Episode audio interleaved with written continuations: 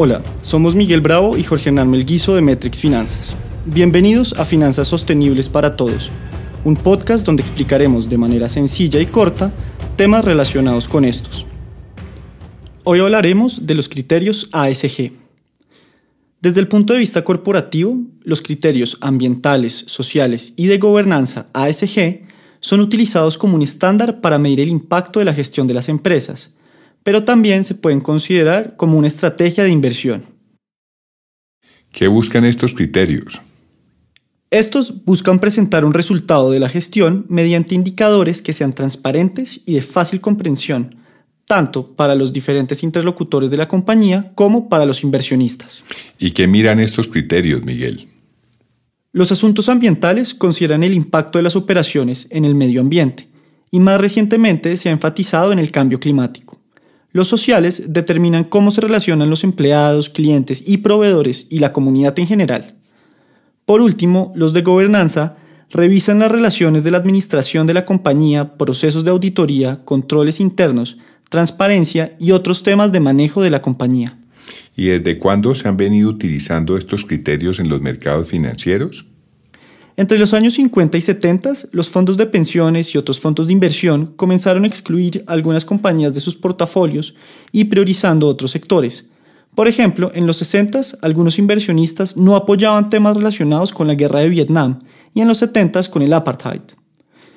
En el año 2004, el secretario general de las Naciones Unidas, en aquel entonces Kofi Annan, invitó a los 50 CEOs de las instituciones financieras más importantes para lograr definir con ellos indicadores de gestión de sus empresas y buscar la integración de estos conceptos en los mercados de capitales y financieros. En 2005, la Iniciativa Financiera de las Naciones Unidas para el Medio Ambiente patrocinó un estudio en el cual se identificaban resultados positivos en las inversiones en las cuales se había integrado un análisis ASG.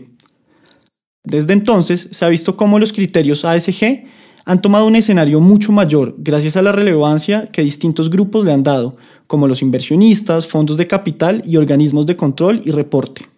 ¿Y cómo se pueden reportar estos criterios? Existen varias metodologías para reportar los criterios ASG. Entre los más importantes están el Global Reporting Initiative, más conocido como el GRI, the International Integrated Reporting Council, IIRC, Accounting Standard Board, Task Force on Climate Related Financial Disclosures. ¿Y cuál de estas metodologías se puede considerar la más importante? De las 250 corporaciones internacionales más grandes del mundo, el 92% están reportando su desempeño en sostenibilidad y de estas, un 74% están utilizando los estándares GRI.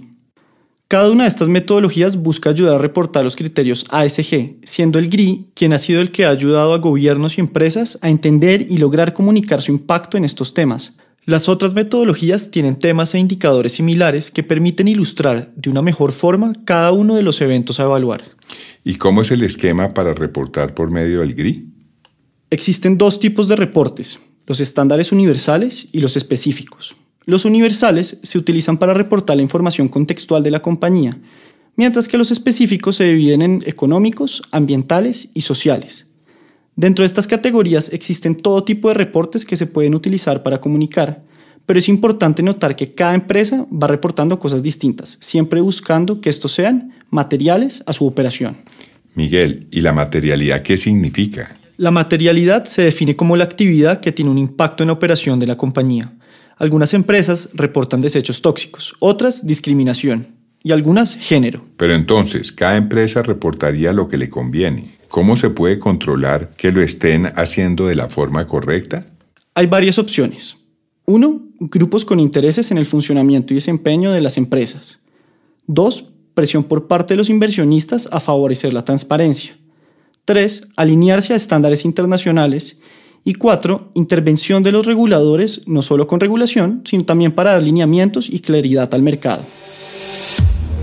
Este episodio fue gracias al apoyo del programa de asistencia técnica UK Pact, financiado a través del Fondo de Financiamiento Climático Internacional Británico.